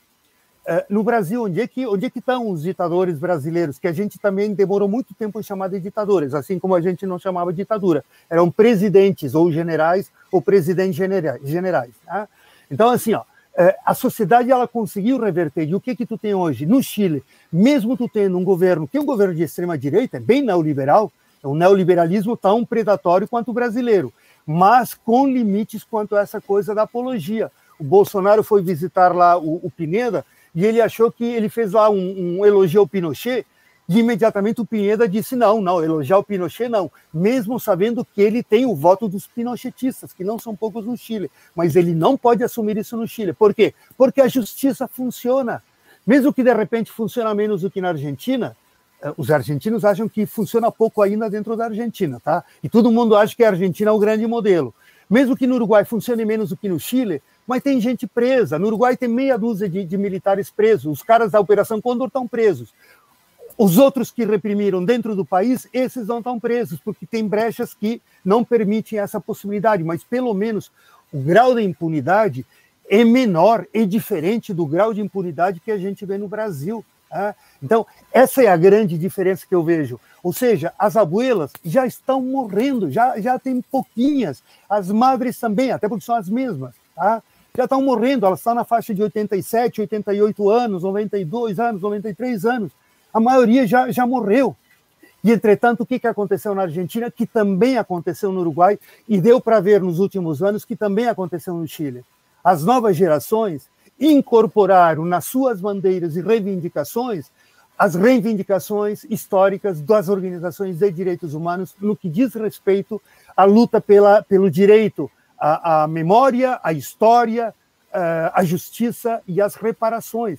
Hoje, quem vai para as ruas, as abuelas e as madres na Argentina, elas estão lá te esperando quando tem as comemorações, elas comemoram, mas elas comemoram a partir dos direitos humanos, porque elas comemoram os seus filhos, como hoje nós temos que estar comemorando hoje aqueles que foram eliminados pela ditadura, aqueles que foram vítimas pela ditadura. Esses têm que ser, é, é, têm que ser lembrados e rememorados, não a ditadura, não a ditadura. Isso é antidemocrático, isso é, isso é antiético, como disse a Eliane. Claro que sim. E temos que também aplaudir todos os médicos, todos os enfermeiros que não sejam negacionistas, por favor. Obviamente que, que, não sejam negacionistas, que também tem alguns. Então, assim, ó, nos outros países, isso hoje é motivo de estar na praça, isso hoje é motivo permanente. Tu olha lá os jornais da Argentina, vai no página 12 do dia 24 de março e tu vai ver milhares de atividades virtuais, porque até nisso as pessoas viraram muito criativas. E tá lá grupos de jovens fazendo teatro por la identidade e fazendo músicas por la identidade. Por quê? Porque são as gerações que hoje correspondem ao que seriam os netos dos desaparecidos. Cada nova geração ela se incorpora nisso. Cada nova geração se vê naquele que poderia ter sido ou que de fato é descendente daquele que foi eliminado lá quando tinha 18, 19, 20 anos, mesma idade da maioria dos que foram eliminados aqui. Nós não temos mais abuelas no Brasil, porque inclusive o golpe no Brasil foi anterior e toda essa, essa a destruição humana no Brasil foi anterior do que dos outros países. Por, por isso que o Brasil aparece pouco na Operação Condor. Está, mas ele aparece pouco. Por quê? Porque ele matou antes, ele destruiu antes, enquanto que os outros países quase que coincidiram no momento do massacre. E essa é uma injustiça. As pessoas, meus alunos e as minhas alunas, e, e eu falo isso na cara deles sempre, com todo o carinho que eu tenho por eles. Eu sempre digo, ó, oh, eu sei que vocês são muito solidárias, as madres argentinas, as abuelas argentinas, que legal. Só que as madres brasileiras e as abuelas brasileiras começaram a se manifestar no meio da ditadura muito antes, e a gente não sabe disso até hoje. E essas pessoas ficaram muito sozinhas. A Suzana Lisboa sempre lembra disso. Ela foi se dar conta disso quando ela foi conhecer a realidade argentina, bem depois do final da ditadura, e vendo o que, que é as organizações de direitos humanos com essa expressão. Quando tu tem um presidente na Argentina que vai num dos maiores centros de, de destruição humana, que é a ESMA, uh, ou quando ele vai lá no, no, no, quartel principal lá do Exército e ele manda retirar a fotografia uh, do principal repressor argentino daquela arma. E ele manda tirar aquela foto. E não tem vergonha. E ele diz para as madres e para as abuelas, ele que é da geração dos filhos dela, ele diz: vocês são as minhas mães. Olha a diferença, no Brasil nenhum presidente pediu perdão pelos crimes de Estado, não tem que pedir perdão pelos crimes de governo. Pelos crimes de governo, nós também queremos exigir justiça, mas essa é uma outra conversa. Os crimes que foram cometidos durante a ditadura, qualquer presidente posteriormente poderia ter pedido perdão à sociedade que foi vítima disso. Não aconteceu. Foi o segundo ou terceiro escalão do governo Lula e Dilma que fez isso. A Dilma, eu até hoje, enfim, eu ouvi isso dos sobreviventes, dos familiares, eu ouvi isso porque a Dilma foi guerrilheira, Obviamente que se a Dilma pedisse é, é, em nome, em nome do, do, meu governo e em nome do Estado, eu peço perdão às famílias das vítimas, bom, se ela já sofreu tudo que sofreu, imagina então o, o, o que isso geraria. Então, eu acho que da Dilma não se deve fazer a cobrança, mas o Lula não fez isso. Quando, até aquele primeiro Lula, que tinha aquelas. Ui, tinha uma quantidade gigantesca de votos que, que eu sustentava. Não, aí foi alguém do terceiro escalão. Ótimo, legal, ótimo mas não é a mesma coisa quando que pede, quem pede perdão é o chefe do Estado. Nós temos um chefe de Estado que, olha só, olha o que eu tô, olha o que eu estou dizendo que teria sido importante. O Mujica fez isso no Uruguai também. No Chile também foi feito. No Brasil não foi feito. Eu acho que o Lula perdeu essa. Até porque ele também nunca se interessou muito por esse tema lá, da, da, da do da, da questão das vítimas da ditadura. E olha só, não foi pedido por um chefe de Estado esse perdão, e agora nós temos outro que faz o quê? Exatamente o contrário. Olha, olha o tamanho da diferença e olha o tamanho do problema que nós temos agora. Não só como é que esse cara chegou onde chegou, mas olha a diferença com as coisas que ele não tem vergonha de fazer. Os outros não fizeram. Ele faz exatamente o oposto. Isso de uma violência. Eu sempre usei a expressão terrorismo de Estado para falar sobre as ditaduras do Cone Sul. Eu demorei para usar o termo em relação ao Brasil, porque enfim, é, eu, eu não sou tão conhecedor da ditadura brasileira como sou conhecedor de outras ditaduras, mas eu venho trabalhando, orientei muito trabalho sobre isso. Assim, ó, em relação a esse governo, eu já é, eu já estou considerando que nós temos que usar a expressão terrorismo de Estado também, porque é um governo que produz terror. É, se tu não uhum. faz parte da turma dele, é, ele joga com o terror em cima de ti. Enfim, desculpa, eu também me passo. Ah, antes tinha, vocês tinham listado, uh, ah, para quem está nos assistindo e para quem não, não né, de repente não é da, da, área da história, tinha falado de pessoas que foram perseguidas na ditadura militar. Vocês falaram alguns jornalistas, professores, e nós temos ainda as crianças.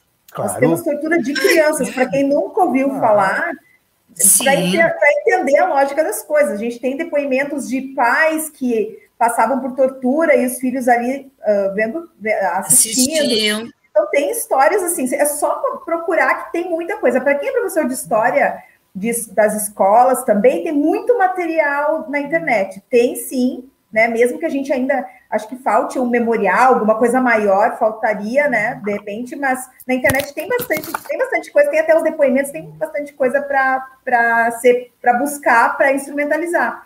E, né, prof, a gente tem escolas, por exemplo, eu digo de Caxias do Sul que eu conheço, com nomes dos presidentes, né? E já houve movimentos de tentativa de, de tirar Sim. esses nomes, de nomes dos presidentes da época da ditadura, nomes da, de escolas aqui em Caxias, e não deu certo, não conseguiram tirar. Né? E, que isso, mas, e é, é, uma homenagem, tu está homenageando o presidente. Claro. Mas, Majô, assim, a Avenida da Legalidade Porto Alegre. Né? Foi e voltou. Foi e voltou, né? Uh, então, essa questão da, do que o Padrão estava falando, só para complementar, uh, esses jovens, né, argentinos, uruguais, chilenos, eles uh, lutam pelos direitos humanos. E nós vivemos no Brasil uma sociedade tão fraturada, tão caduca, que falar em direitos humanos para os conservadores, autoritários, fascistas, significa defender vagabundo. Vagabundo. Que é o mesmo povo que defende uh, a demarcação ou usurpação das terras indígenas, que é o mesmo povo que, que defende quem disse que não estupraria uma deputada porque ele julgava ela feia, não é? Então, olha que anacronismo e que difícil conviver com uma sociedade que tem uma parcela significativa, embora os índices tenham dado que está diminuindo a, aprova a aprovação do governo federal, mas ainda tem muita gente, sim, apoiando. Então, o que aconteceu ontem em Caxias do Sul aconteceu em várias cidades brasileiras, não é? Uh, em alguns estados, inclusive uh, com forças policiais que a, acataram né, a tentativa do presidente de se juntar aí a uma tentativa. Agora, o ano que vem é ano eleitoral, né, gente?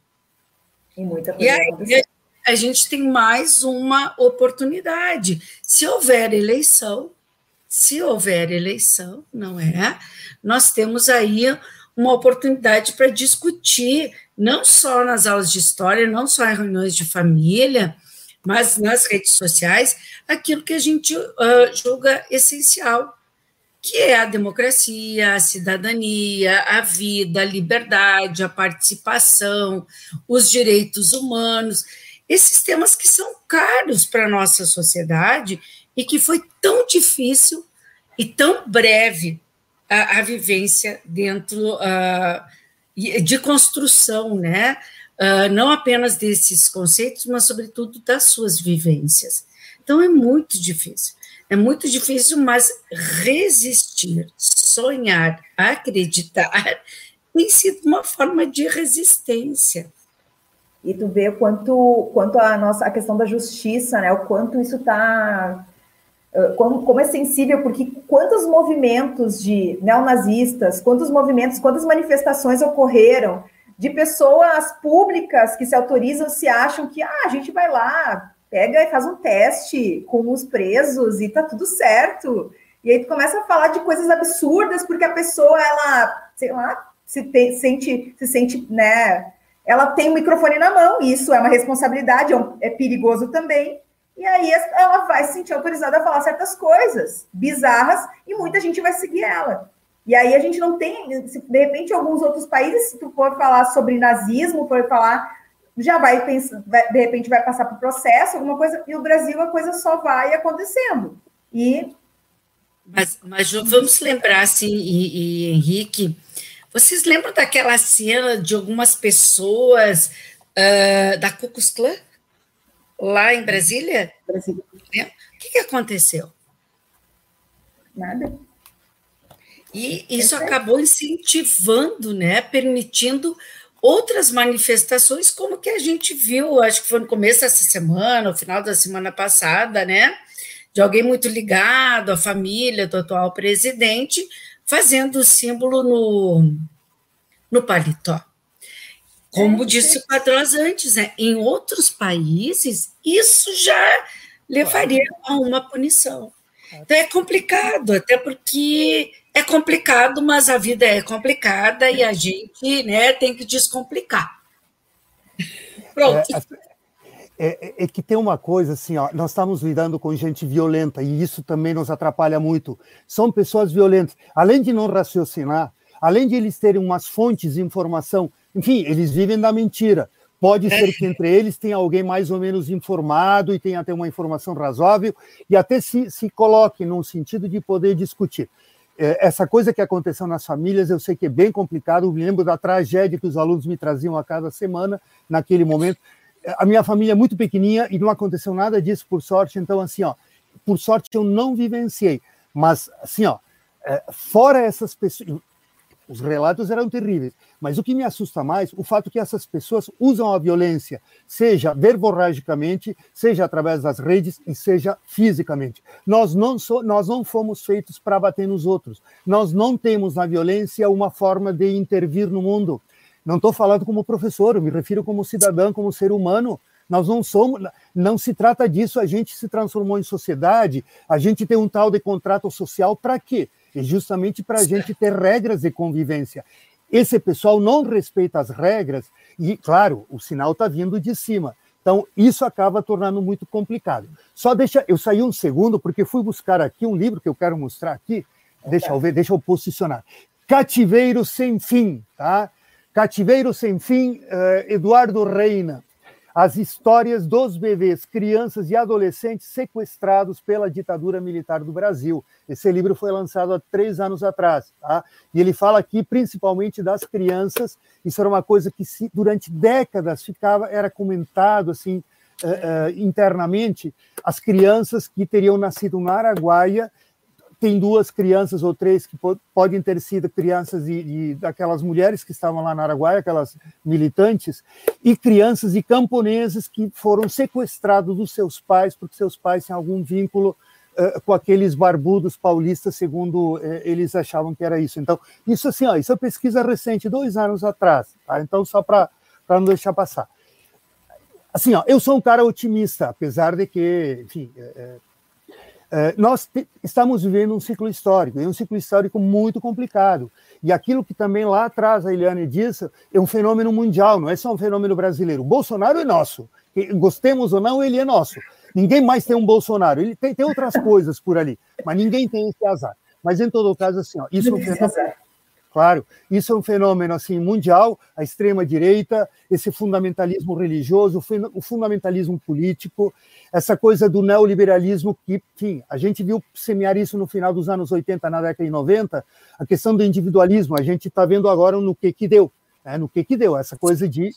Mas tem um elemento que para mim é fundamental, e eu quero insistir nisso. No Brasil, a gente vê o ódio de classe, esse ódio de classe, que eu ódio contra as pessoas pobres, que eu, eu ódio contra as pessoas de cor, que eu ódio contra as, eu ódio contra as mulheres que se, se autodefinem como feministas, eu, eu ódio contra todo o universo uh, homossexual, eu, ódio, a intolerância contra o outro, quer dizer, o mundo deles é um mundo muito restrito, mas é com a riqueza de todos, o conjunto. Esse é o mundo deles.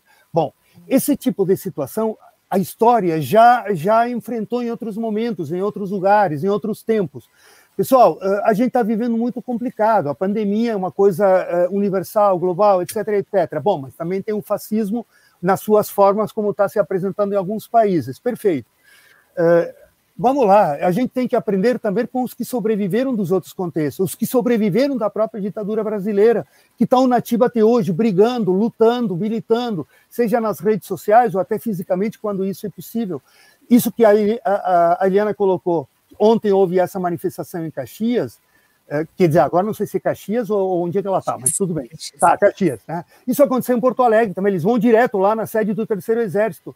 Mas na mesma hora foi um grupo lá que não sei quantas pessoas eram, me foi enviado por uma, uma, uma aluna, uh, uh, foi um grupo lá de umas 50, 70 pessoas, os antifascistas, para se imediatamente para se colocar uh, na frente daquelas pessoas. Claro, claro que ali a força policial ficou monitorando e ficou incomodando os antifascistas, mas permitiu que os outros dissessem coisas antidemocráticas, porque eles estão falando, o cartaz dele é que volte, a, a, que volte os militares com Bolsonaro, que volte a ditadura com Bolsonaro.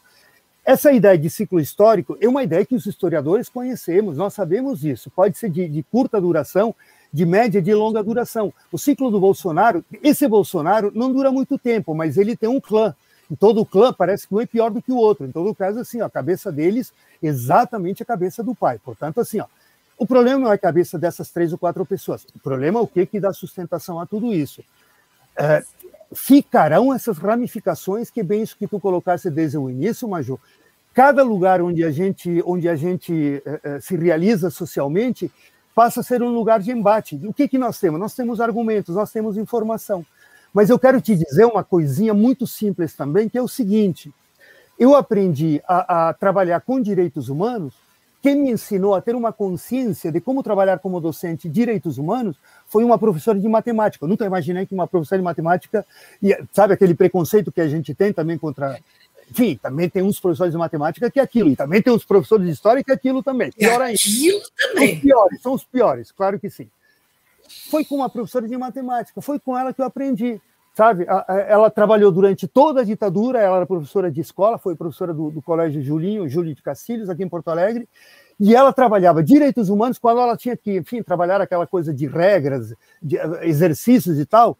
Tudo aquilo que aparecia no conteúdo do exercício tinha a ver com direitos humanos, né? situações sociais, situações humanas. Não era somar laranjas com bananas ou só laranjas de uma cor ou desse tamanho. Não, ela colocava questões sociais e por ali utilizava esse tipo de informação e aplicava as regras, as fórmulas, sei lá o que, que ela fazia, sabe? E de repente isso era ainda no final da ditadura, sabe? E fico pensando, no final da ditadura teve muita gente. Eu estudei, é, é, eu estudei em escola de segundo, fiz o segundo grau é, durante a ditadura. Eu praticamente vivenciei duas ditaduras simultaneamente, tá? Porque eu não era proibido de entrar na outra ditadura também. Então assim, ó, é, essas pessoas sobreviveram, enfrentaram essas situações e sobreviveram. E são pessoas muito dignas até hoje. Não é uma questão nem política partidária, nada a ver com isso, a questão política ética dessas pessoas. Então, assim, ó, aqueles que sobreviveram dos campos de extermínio, dos campos de concentração, sabe? É, é, são experiências brutais que a gente não sabe como, como mensurar.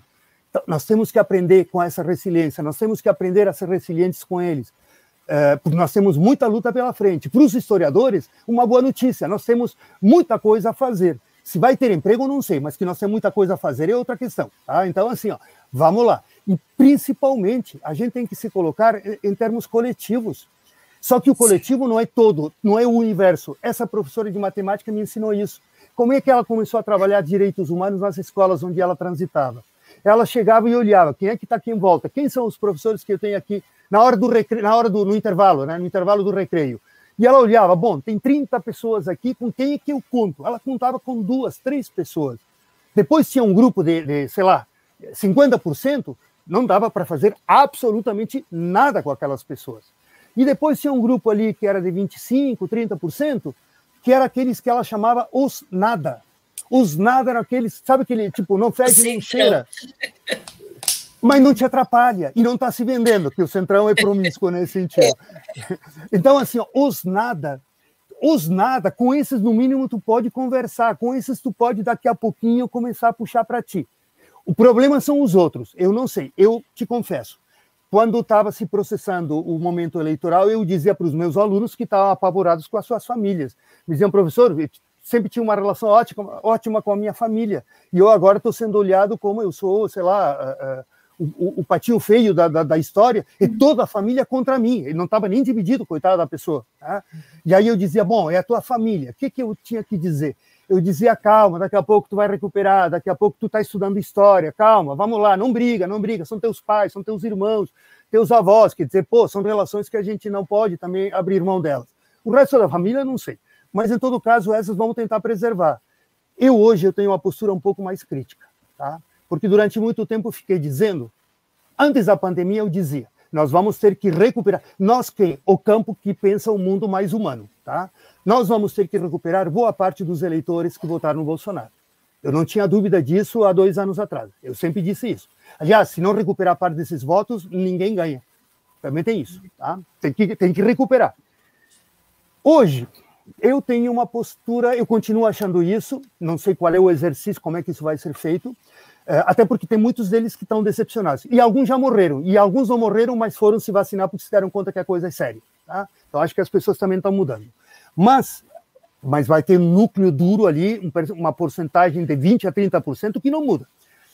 Eu só acho que nós vamos ter que lembrar a todo mundo no futuro, porque essas 320 e poucas mil pessoas que já morreram, isso é uma dor essa é uma dor, essa é uma tragédia que nós nunca passamos. Eu não sei, lá no tempo de cinco, quatro séculos de escravidão, se a gente pode, somando todos ali que foram massacrados, se a gente tem um número parecido. Eu sei que, enfim, os indígenas foram exterminados em massa também naqueles primeiros, naqueles primeiros anos e décadas e tal. Mas assim, ó, em tão pouco tempo, essa quantidade de mortes, que não são mortes somente pelo vírus, me obriga a pensar quando eu estou numa sala de aula, quando eu estou numa escola como tu estás, Major, daqui a pouco, porque em algum momento vai ter reunião, em algum momento as reuniões vão ser reuniões cara a cara, sabe? E eu eu acho que eu diria para essa, eu não tenho hoje, acho que eu não tenho colegas que votaram no Bolsonaro, eu acho que não. Não na, na, na, no meu departamento, mas na URGS deve ter, tem, tem, até um reitor ali hoje que é interventor. Sei lá o que, que ele fez, mas enfim. Em todo caso, quem votou no Bolsonaro ah, eu não vou, eu não vou perdoar. Eu não vou perdoar. Não no sentido assim, ó, de, sabe, tu tem que pegar, pegar uma faca, fazer tipo um araquiri japonês. Não, não é isso. Mas assim, ó, olha, olha o que tu fez. Olha esse voto. Porque se esse voto foi um, um voto anti-PT, anti o voto anti-PT, e a gente não falou aqui, mas um dos elementos que ajuda a entender tudo isso também são os equívocos eh, do, dos governos progressistas, tá? Também tem isso. Só para enfim, não, não é para isso que a gente veio conversar, mas tem isso também. Também não teve autocrítica dos governos do, do, do enfim, gente, desse universo. A gente tem um problema da, da, da, oposição, né? A gente tem um problema claro. da, da oposição. Claro que sim. Então, assim, ó, tem essa dimensão. Agora, quem votou anti-PT e votou no Bolsonaro, fosse no primeiro ou no segundo turno. No primeiro turno, tu tinha uma quantidade gigantesca de candidatos para tu escolher. E se não, vai lá e vota em branco e anula o voto. Tem essas possibilidades. Tá? É, agora, no segundo turno, olha, honestamente, honestamente, essas pessoas, eu espero que essas pessoas estejam muito arrependidas. Se essas pessoas alguma vez na vida foram pessoas é, assim com as quais dava para conversar, pessoas de raciocínio, de argumento, puxa vida, porque é isso, a gente fica surpreso quando a gente sabe quem são as pessoas que uh, foram votar. Gente até que votava no PT anteriormente até. Enfim, em todo caso, é, eu, eu espero que isso gere um problema de consciência, porque essas milhares de mortes a cada, a, a, cada dia, a cada final de dia, sendo que a coisa vai piorar, vai piorar ainda muito mais nos próximos dois meses, é assustador. Isso é um crime contra a humanidade, o que está acontecendo no Brasil. Tá? E o crime não é só o crime não é só de, do presidente. O crime é do seu ministro da Saúde, o crime é de todo, todo esse povo que está ali em volta dele administrando esse governo. Todo mundo tem parcela aí. Eu acho que pessoa digna não deveria aceitar fazer parte desse governo. Começa por ali, não a partir desses dados. Mas essa é uma outra conversa, evidentemente que sim. Mas isso tem a ver também com a ideia do terrorismo de Estado e, e, de genocídio. E a gente vai ter que enfrentar isso no nosso prédio, vai ter que enfrentar isso na nossa escola, na fábrica, vai ter que enfrentar em tudo que é lugar. Porque assim, ó, a maior parte da, da população brasileira votou nesse cara. Pegando. Pegando esse gancho da, da pandemia e do governo atual, tem uma pessoa que colocou assim, o Lucas de Castro escreveu assim, para gente que vem e convive na periferia, a ditadura nunca acaba. A PM se encarrega de nos ah. tratar como bandido por, pela cor da pele e pela classe social. E eu quero lembrar de outra coisa. Nós estávamos estava assistindo uma matéria também sobre como, falando de periferia, das grandes periferias também, né? De, dependendo de quais cidades a gente está falando, né? Da dificuldade que essas pessoas têm do isolamento social. Do quanto a todo o sistema né, faz com que essas, as pessoas elas acabem convivendo muito mais e não conseguindo ter, porque aí tem toda essa questão. Existe sim, a gente tem que defender a questão do isolamento social, mas a gente tem que se enxergar como pessoas privilegiadas. Eu sempre digo isso, tem que se, se olhar como pessoa privilegiada e olhar para quem nós somos, e às vezes nós professores somos pessoas privilegiadas e os alunos não são, e estão uhum. ali não conseguindo ter uh, isolamento social, o, o, as pessoas estão indo trabalhar, tem cidades, em, até vi matéria sobre isso, em que elas estão indo para os ônibus, estão, ó, em vez de aumentar o número de ônibus, estão diminuindo, as pessoas estão se degladiando para entrar no ônibus, então não tem isolamento social nenhum, estão expostas ao vírus sim, e essas pessoas vão acabar, né? A, a, o extermínio ele acontece por aí também. Ele vai uhum. acontecer por aí quando a gente não tem a, o sistema de o sistema único de saúde vai, está explodindo, e aí as, as, quem vai sempre estourar no lado mais fraco. Sempre vai estourar no lado mais fraco. Gente, estamos a uma hora e 45 minutos de live. Por mim, por mim, assim, ó, é um privilégio ouvir vocês, assim, é tão bom, tão bom, tão bom. Eu sempre digo, eu sou uma privilegiada, porque eu, assim, cada live que a gente faz, eu fico assim, sabe? Ai, professor, muito obrigada, professor Henrique Padrosa. A última vez que eu te ouvi foi numa aula, eu acho que foi da professora Eliana Cherry, eu acho que foi numa banca, não me lembro, na UX. E assim, ó, um prazer, um prazer ouvi-lo, um prazer. Espero que a gente ainda faça muitas lives junto, muitas lives. Professora Eliana Cherry, minha querida, que saudade, né, das nossas aulas, que saudade. Ai, que, como faz falta, né? Como faz falta a gente se ver, conversar, abraçar, tomar um café. Meu Deus, muito obrigada, mesmo de coração. Quero lembrar a todos que estão nos assistindo para se inscrever no canal, porque é um evento. É, é, nós criamos um evento sobre a ditadura militar. Na semana que vem, no dia 9 de abril, nós teremos uma live com a professora Caroline Bauer, da URGS, sobre ensino de história e ditadura militar. Nós teríamos ainda uma live com uh, colegas que estudaram o, a, o, a temática de, em Caxias do Sul, e nós teremos ainda uma live que é um prazer trazer pessoas que viveram esse período né, no movimento estudantil aqui na cidade, porque nós procuramos uh, uh, pesquisas sobre o, o nosso contexto e ainda tem falta muita pesquisa sobre isso, né? Muita pesquisa. Então a gente preferiu trazer pessoas que viveram, viveram a que tem histórias para contar, depoimentos de pessoas aqui de Caxias do Sul, vai ter mais uma live sobre isso. Enfim, tem também mais uma professora Ana Maria Collin que vai falar sobre ditadura militar e feminismo. Tem muita coisa, muita coisa. É uma temática maravilhosa. Fala, professora.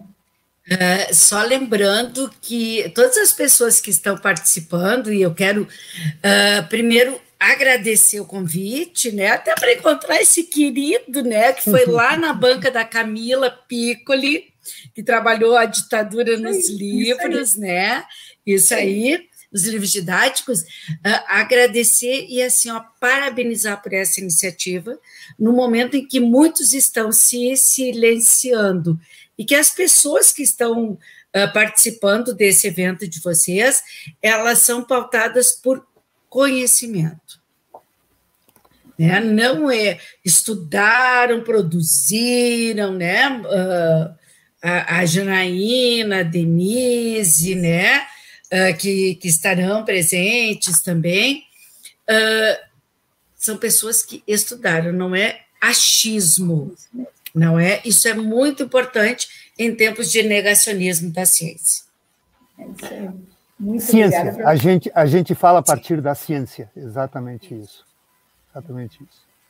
Muito obrigada. Espero manter contato com vocês. A gente vai sempre, a gente sempre é criando coisas aí para a gente poder se encontrar. Sempre uma desculpa para poder debater, conversar. Né, professor? Deixa eu agradecer, então, quero agradecer muito, assim, fiquei muito contente. Eu não sou muito de participar, de, enfim, eu estou me, me, acostumando agora com essas novas formas de comunicar. É, quem me conhece sabe que eu até sou, meio, sou bastante arredio, e, enfim, fiquei muito feliz quando veio ter convite, quando, enfim, quando soube que a Eliana ia estar junto, ali eu fiquei mais tranquilo ainda, pensei, bom, é, é porque, claro, a tia eu não, não conhecia, então mas fiquei muito feliz. Depois eu fui ver lá ali a programação, lá os outros programas, vi que era uma coisa super boa e tal. Uh, parabéns, parabéns por tudo, pela coragem, sobretudo pela insistência, porque é necessário insistir. Hoje em dia, assim, ó, resistir hoje em dia é sobreviver em primeiro lugar. Tá? Precisamos sobreviver primeiro para nos vacinar. A partir daí, nós vamos começar a recuperar certos espaços. Infelizmente, vai demorar um pouco ainda e continuar falando, não tem medo diante de toda essa hostilidade. E assim, ó, se eles não gostaram de algumas coisas anteriores por causa da Comissão da Verdade, eu te digo, já sou um que começa na campanha pela próxima Comissão Nacional da Verdade que terá esse país em função de tudo que está acontecendo hoje. Virá uma nova Comissão Nacional da Verdade. Se aquela incomodou, vai vir outra.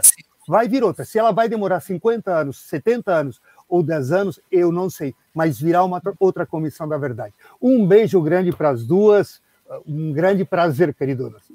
Muito obrigada, espero revê-los ainda. Uma, ainda. A gente tem que se ver ao vivo, não claro. sei quando, mas vai acontecer. Vai acontecer. gente, muito obrigada, um beijo a todos. Se inscreve no canal, curte a nossa live e até mais. Se cuidem. Se cuidem, todos, todas. Tchau, tchau. tchau, tchau. Obrigada.